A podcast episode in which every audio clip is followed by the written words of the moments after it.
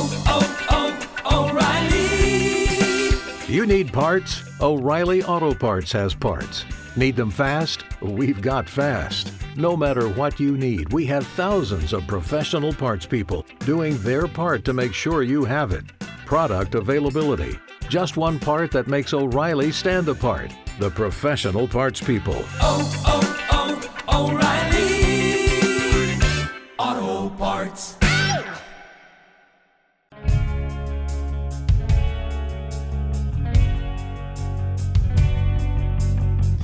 El cómic impreso con la sangre de la banda Kiss.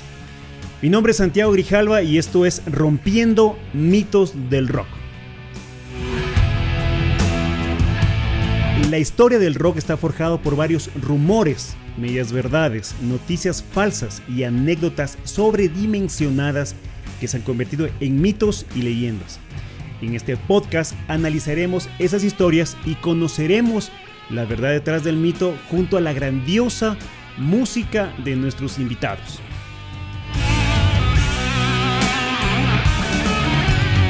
Nuestro tercer mito es de un cómic impreso con sangre. Sí, así como lo oyen, un cómic impreso con la sangre de los miembros de la banda Kiss. Pero antes, conozcamos un poco de ellos. Kiss es una banda estadounidense de rock formada en Nueva York en enero de 1973 por el bajista Gene Simmons y el guitarrista Paul Stanley, a los que más tarde se unirían el baterista Peter Chris y el guitarrista Ace Frehley.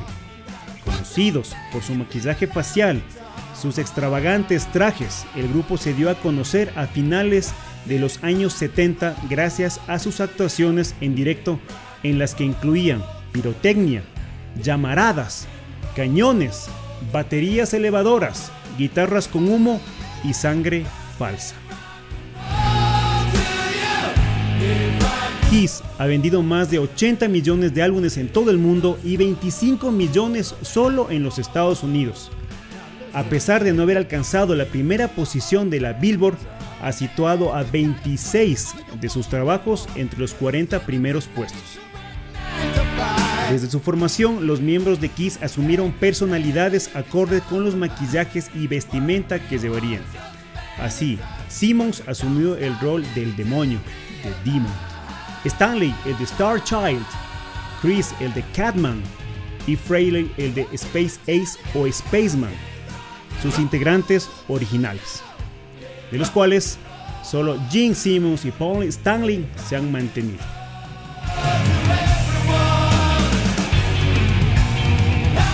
Ahora les cuento el mito. Durante muchos años se ha asegurado que el cómic A Marvel Comic Super Hero Special, publicado en 1977 y que convertiría a los miembros de Kiss en superhéroes, había sido impreso con la sangre de los miembros de la banda. Lo prometieron. Aseguraron que estaban dispuestos a hacer el mayor sacrificio por sus fans. Entregarían a estos un cómic impreso con la misma sangre de la banda. Les voy a contar la verdadera historia. Los integrantes de Kiss son admiradores del mundo de los cómics y luego de algunas conversaciones con Marvel lograron salir en los números 12 y 13 de la colección de Howard el Pato allá por 1977. Meses después, gracias al éxito del grupo y sobre todo al éxito de los números 12 y 13, Marvel les daría su primera portada. Se trataba de Marvel Comics Super Special número 1 de septiembre de 1977. En este cómic se narraba un origen alternativo de la banda enfrentándose a los clásicos villanos de la compañía de cómics.